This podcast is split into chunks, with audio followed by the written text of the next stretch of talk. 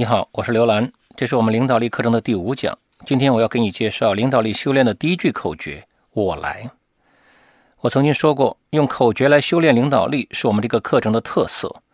这就是我们的第一句口诀：“我来。”曾经有一个经理人向我提问，他说：“刘老师，我的团队当中每个人都想发挥领导力，我该怎么办？”我说：“我从来没有见过这样的团队。”发挥领导力需要解决集体的难题，需要实现共同的目标，不是每个人都想干这个事儿的。我说，你说的很可能是这样一种情况：他们每个人都想当领导。不知道你有没有观察到这样一种现象：大多数人都想当领导，只有少数人想发挥领导力。如果你想要修炼领导力，那么你可以使用这一句口诀：面对一个集体难题，你说“我来”。这句口诀可以帮助你采取这样一个行动：你挺身而出，承担责任。有人可能觉得“我来”很容易，不就是两个字儿吗？张嘴就来。其实说“我来”是不容易的。这不仅仅是两个字儿，这是一种挺身而出、承担责任的心智模式。这不是大多数人的本性。有一个学者叫范福特，他从进化心理学的角度来研究领导力。范福特有这样一个观点。我们天生都是追随者，人类进化而来的默认设置是追随，而不是领导。我们大脑就像电脑一样，有一个默认设置，也叫缺省设置，是什么呢？是追随。有两个进化上的原因，让我们首先选择了追随。第一个，追随者随大流，人越多越安全，有利于在原始环境中的生存。第二个。追随者通过模仿来学习，他避免了试错过程中可能带来的危险代价。比如说，看见蘑菇了，谁先去尝啊？这个时候，追随就比领导来得更安全。追随是人类的默认设置，这也体现在社会心理学家发现的旁观者效应上面。你可能听说过旁观者效应，这个效应的发现要追溯到纽约一桩著名的凶杀案。那是在1964年，在纽约的街头发生了一桩凶杀案。一个酒吧的经营者在酒吧结束营业之后，在回家的途中，就在离自己公寓不远的地方被人杀死了。你要注意，这不是什么偏僻的乡村，而是在纽约的街头。根据《纽约时报》的报道，凶杀的过程超过了半个小时，有三十八个人目睹或者听见了这起谋杀案，但是竟然没有人报警，也没有人干预。你可以想象，《纽约时报》这个报道出来之后呢？社会舆论一片哗然，有人说这是大都市造成的人际关系的冷漠，还有人说这是时代变迁带来的道德滑坡。但是有两个社会心理学家，他们跟大家想的不一样，他们提出来这样一个假设：他们认为，之所以没有人伸出援手，恰恰是因为旁观者很多，每个旁观者都觉得其他人会帮忙，所以自己就没有帮忙。这两个社会心理学家后来做了很多实验，验证了这个假设，发现了旁观者效应。旁观者越多，每个人觉得自己的责任就越小，于是受害者最后得到帮助的可能性反而变小了。这个旁观者效应也叫做责任扩散效应，就是责任扩散了，所以呢，三个和尚没水吃了。在组织当中，同样也有责任扩散效应，一个集体难题涉及到的人越多。每个人感受到的责任就越小，挺身而出的可能性就越小。再加上我刚才说的，追随是大多数人的默认设置，所以大多数人在等待其他人挺身而出。如果这个时候有少数人说“我来”，这少数人挺身而出，他们就是在发挥领导力，而且因为其他人的默认设置是追随，他们也很可能会追随你。刚才我讲到的凶杀案。是因为没有人说我来，所以变成了悲剧。下面我跟你讲三个有人说我来的例子，因为有人说了我来，有人挺身而出，就变成了领导力的案例。第一个例子是世界空难史上的一个奇迹，你可能听说过。不过呢，大多数人的关注点呢是其中吃人肉的情节。我想告诉你的是，这个故事是一个领导力的案例。这个故事发生在一九七二年。当时有一架飞机坠毁在了安第斯山脉，这个飞机上有四十五个人，其中有五名机组成员，其他的人是一支大学生橄榄球队，以及去为他们加油的亲朋好友。在飞机坠毁之后，四十五个人之中还有三十二个人幸存。飞机坠毁已经很惨了，更惨的是，他们坠毁的地方不太好。他们坠毁在哪里呢？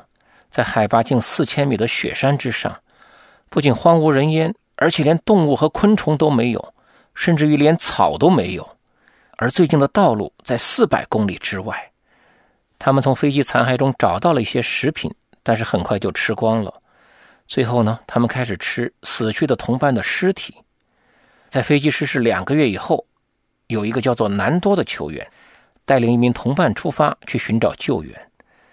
他们两个人走了整整十天，走出了雪山，为其他人带去了救援的队伍。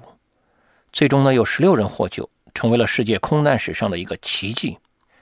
这个奇迹在很大程度上要归功于南多这个球员，但是你要注意，南多他不是球队队长，他没有职位，他在球队当中呢，其实并不引人注目，他相貌平平，平时呢还非常害羞。但是在飞机坠毁之后，南多有几点跟别人不一样的地方：第一，他有想法，他要自己走出大山，而不是等待救援；第二，他有信心。在飞机失事的几天后，大家从收音机里听到消息，说救援者找不到他们，停止救援了。听到这个消息之后，大多数人都绝望了，都失去了目标。但是南多没有，南多坚定了要走出大山的信念。第三，他有行动，他不仅有信念，而且有行动。他开始说服大家，鼓舞大家，让大家相信他的想法是可行的。他组织大家做准备工作。第四。他做表率，做好准备之后，他亲自带着一个同伴上路去寻找救援。在这个故事当中，南多面临的是一个集体的难题，这也是一个人解决不了的问题，是要一个人带着一群人去解决的问题。我刚才讲到，南多跟别人有好几点不一样，但是最不一样的地方就是他相当于首先说了这样一句话：“我来。”因为南多站出来说了“我来”。他把这次空难变成了一个领导力的案例，变成了世界空难史上的一个奇迹。我讲的第二个例子呢，你非常熟悉——遵义会议。遵义会议也是这样一个案例，是毛泽东挺身而出，说：“我来，我来。”可以有不同的说法。面对上级和平级，你可以说：“让我来，让我来干什么呢？让我来承担责任，解决组织面对的一个问题。”在遵义会议上，毛泽东就相当于说了：“让我来。”他作为一个政治局委员，没有坐等总书记和常委解决问题，而是挺身而出，承担解决问题的责任。面对上级和平级说“让我来”，面对下级呢，常常需要说“跟我来”。让我来是你挺身而出承担责任，跟我来更进一步，是你挺身而出之后指示方向。你要有方向，大家才能追随你。毛泽东非常了不起，他在遵义会议上不仅说了“让我来”，而且说了“跟我来”。我知道方向，你们不知道方向，你们跟我来。毛泽东说“跟我来”是指示方向，说“跟我来”还有另外一种情况，就是大家知道方向，但是走在这个方向上太苦太累，大家不一定愿意去做。这种时候，领导者也需要说“跟我来”。我给你举一个商界的领导者的例子：贝佐斯。贝佐斯是世界知名的电子商务公司亚马逊公司的创始人。中国的电商公司呢，是每年双十一的时候特别忙；美国的电商公司是圣诞节的时候特别忙。在圣诞节的时候，亚马逊在库房里分拣货物的工人非常辛苦，非常忙。亚马逊直接把救护车停在仓库的外面，因为工作强度太大了，很容易出问题。这个时候，你想贝佐斯在干什么呢？贝佐斯不是去慰问工人。而是亲自到库房里跟工人们一起配送货物，这就是贝佐斯在说“跟我来”。这种“跟我来”，也就是我们经常说的以身作则。我之前讲到共军战胜国军，是因为共军军官说“跟我上”，国军军官说“给我上”。这个例子中的“跟我上”，也就是这里所说的以身作则式的“跟我来”。